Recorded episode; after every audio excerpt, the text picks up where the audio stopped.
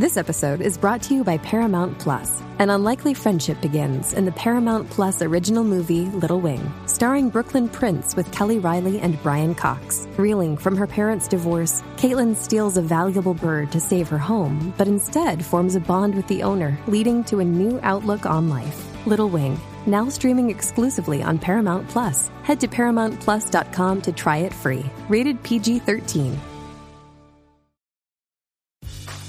Grey's Anatomy, the most iconic binge worthy drama, is back, along with answers to the biggest cliffhangers. Will Teddy survive? Will Joe and Link finally find happiness together? Meredith returns along with fan faves like Arizona. You can now stream every episode of Grey's ever on Hulu and new episodes next day. Watch new episodes of Grey's Anatomy Thursdays at 9, 8 central on ABC and stream on Hulu. Does Monday at the office feel like a storm? Not with Microsoft Copilot. That feeling when Copilot gets everyone up to speed instantly? It's sunny again. When Copilot simplifies complex data so your teams can act, that sun's shining on a beach. And when Copilot uncovers hidden insights, you're on that beach with your people and you find buried treasure. That's Microsoft Copilot. Learn more at Microsoft.com/slash AI for all.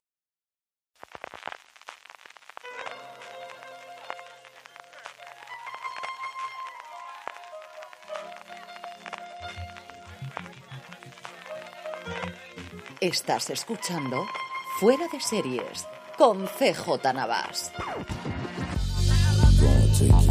Bienvenidos a Streaming, el programa diario de Fuera de Series en el consumidor CJ Navas te trae las principales noticias, trailers, estrenos y muchas cosas más del mundo de las series de televisión. Edición del lunes 27 de febrero, comenzamos la semana con novedades y es que en la tienda Fuera de Series, la tienda para grandes fans de las series de televisión, ya puedes adquirir nuestra nueva colección Taza, Chapa e Imán de This is the Way con una oferta especial del 20% de descuento hasta el próximo 8 de marzo y además desde hoy con todos los envíos gratuitos a partir de 35 euros. Pásate por fuera de series.com barra tienda que seguro que tenemos algo que te gusta. Comenzamos con un poquito de follow-up. Ya tenéis disponible en review de fuera de series, así podéis buscar el podcast allí donde me estéis escuchando, el análisis que hemos hecho entre José Luis Hurtado de overthetop.es y un servidor de la primera temporada de entrevista con el vampiro. Creo que nos ha quedado un análisis bastante apañado y además José Luis y yo, como suele ser habitual cuando nos juntamos, acabamos hablando un poquito de cómo está el panorama televisivo español a día de hoy. Por cierto que si no lo has hecho, suscríbete a overthetop.es, su newsletter semanal que es sencillamente maravillosa. Y por otro lado, como os anunciábamos en el fuera de series de este domingo, la semana que viene tendremos un especial top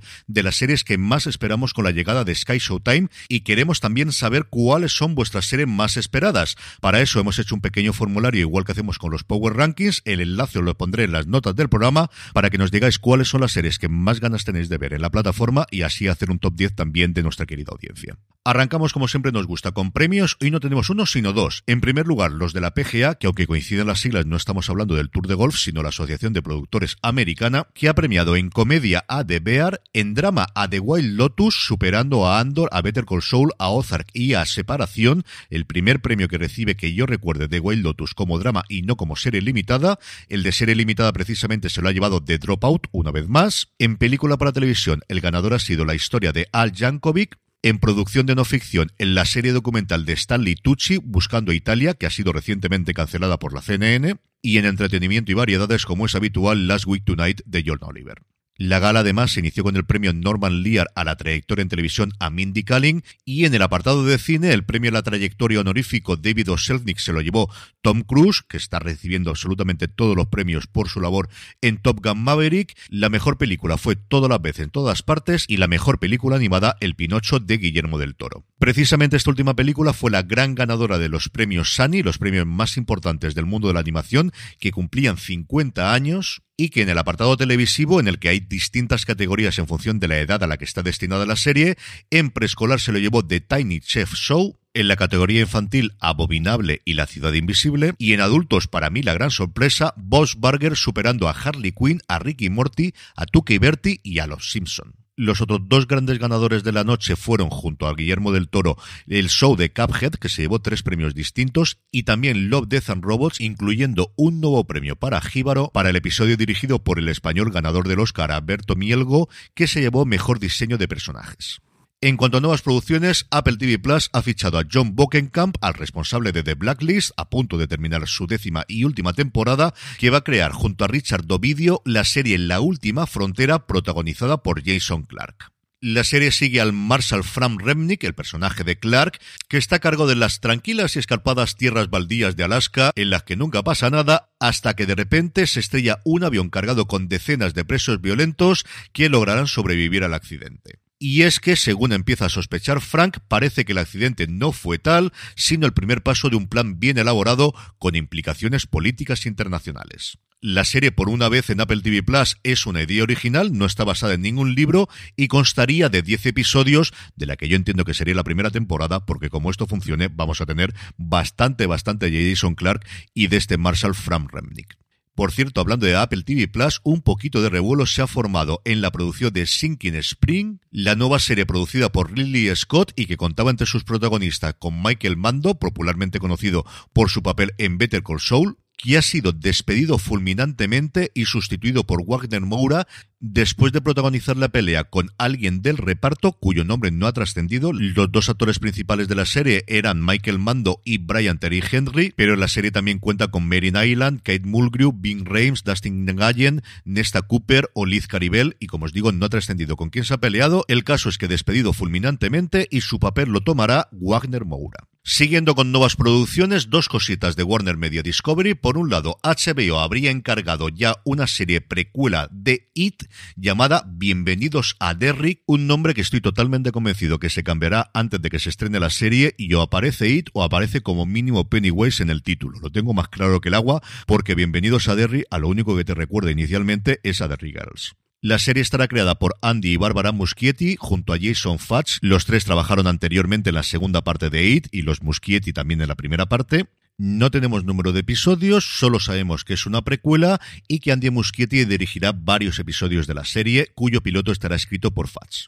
Y por otro lado, y como comenté en el fuera de series del domingo, no sé cómo esto no se me ocurrió en el momento que vi el videojuego, HBO ya tendría por fin su proyecto de serie de Harry Potter basada en Hogwarts Legacy, el popularísimo videojuego que recientemente ha salido en todas las plataformas. Pasando a España, Sci-Fi ha confirmado que el próximo 17 de abril llegará The Ark, una nueva serie de ciencia ficción creada por Diane Devlin. The Ark, el Arca, pero no ha mantenido el título original, tiene lugar 100 años en el futuro cuando las misiones de colonización planetaria han comenzado como una necesidad para ayudar a asegurar la supervivencia de la raza humana.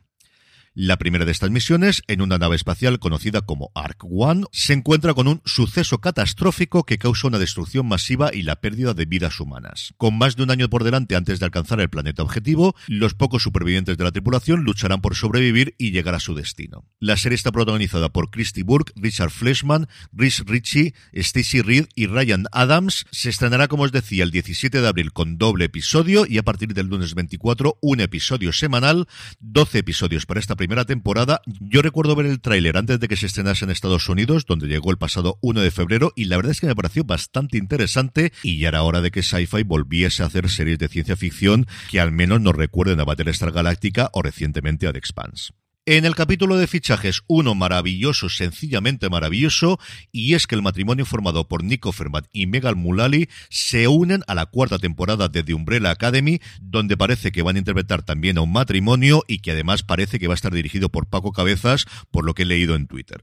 Hablando de Mulali, no me resisto a comentaros una entrevista que le leí el pasado lunes en el que comentaba cómo a día de hoy a Nico Ferman en su casa no le llama por su nombre, sino que se refiere a él como episodio 3 después de su personaje de The Last of Us. Cada vez que llama a su marido le llama episodio 3 y también comenta cómo Offerman no tenía nada claro hacer el personaje de Bill en The Last of Us, que estaba muy ocupado. Mulali le dijo, bueno, déjame el guion, lo leo y te digo alguna cosa. Acabo de leerlo y le dijo automáticamente, esto tienes que hacerlo sí o sí lo cual acababa la entrevista diciéndole y quiero mi 10% como agente de mi marido.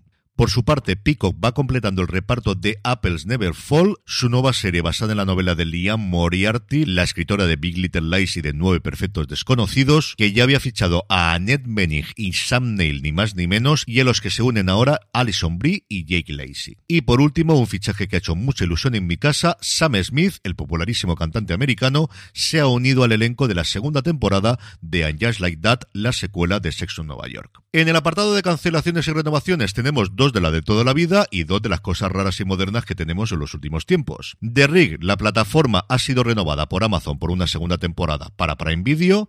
The Goldbergs terminará con su décima temporada en ABC, diez temporadas ha durado la comedia. Y luego tenemos AMC volviendo a hacer de las suyas y cancelando una serie que ya había estado renovada, Soulmates, su serie antológica creada por Will Bridges y Brett Goldstein. Es cierto que aquí la serie se encargó y estrenó su primera temporada antes de que Brett Goldstein encadenase Emmy tras Emmy con su papel de Roy Kent en Ted Lasso y sabéis que además es uno de los co-creadores de Terapia sin filtro, la serie de Jason Segel y Harrison Ford en Apple TV Plus, pero aún así, signo de los tiempos, cancelación después de estar renovada por una segunda temporada. Y por su parte DC ha decidido vender a Netflix Dead Boy Detectives, que llevará a los personajes creados por Neil Gaiman por segunda vez a la pantalla porque ya aparecieron en la tercera temporada de Doom Patrol de la patrulla condenada. La serie está producida por Greg Berlanti y entre la relación con Gaiman que ya tiene de Sandman en Netflix y Berlanti que ya ha tenido varias de sus series, por ejemplo You, que originalmente fue una serie para Lifetime y cuando la cancelaron se la llevaron a Netflix, creo que esto, junto con que posiblemente no encajaba en los planes que tenía James Gunn y Peter Safran en los próximos años